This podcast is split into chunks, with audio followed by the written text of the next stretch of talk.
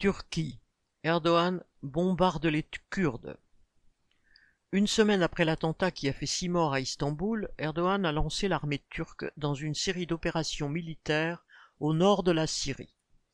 Erdogan vise particulièrement les Kurdes, accusant le Parti des travailleurs du Kurdistan, le PKK, d'avoir commandité l'attentat. Il n'a aucune preuve. Les indices vont d'ailleurs dans un autre sens. Mais la vérité n'est pas le problème d'Erdogan.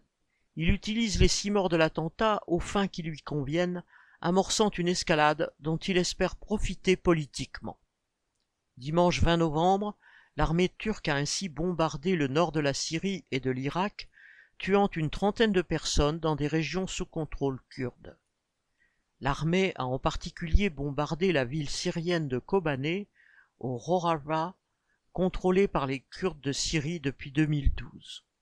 C'est de cette ville que les combattants kurdes syriens des YPG, Unité de protection du peuple, proche du PKK, ont résisté à l'avancée de l'État islamique, EI, en 2014, comme ils ont su aussi résister à l'armée turque en 2018 quand les États-Unis les ont lâchés après les avoir utilisés dans la lutte contre le I.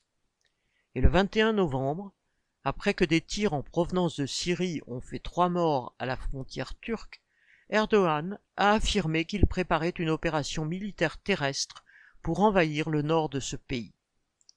Dans son escalade militaire, Erdogan poursuit un double objectif maintenir la pression sur les Kurdes dont il ne tolère pas les aspirations indépendantistes, mais aussi se poser en chef de guerre et, à l'approche d'élections difficiles, détourner l'attention de la population turque des ravages de la crise économique qui sévit dans le pays. La Turquie est en crise économique permanente. Depuis le 1er janvier, la livre turque a perdu plus de 28% face au dollar. Elle avait déjà fondu de 44% en 2021. L'inflation est à un niveau record depuis 25 ans, à plus de 85% annuel selon les taux officiels. La classe ouvrière est particulièrement attaquée et s'appauvrit. Le kilo de poulet est passé de 7,2 livres en 2015 à 19 l'année dernière et 30 livres aujourd'hui. Les transports ont augmenté de 117% en un an.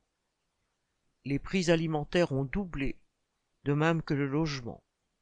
Si les plus pauvres s'appauvrissent, les plus riches continuent de s'enrichir, profitant d'une bulle financière bâtie sur de la dette et qui menace d'exploser. En jouant les guerre, Erdogan espère encore une fois intoxiquer la population de propagande guerrière et nationaliste et lui faire oublier la dégradation de ses conditions de vie. Cette vieille recette est de moins en moins efficace. Serge Benham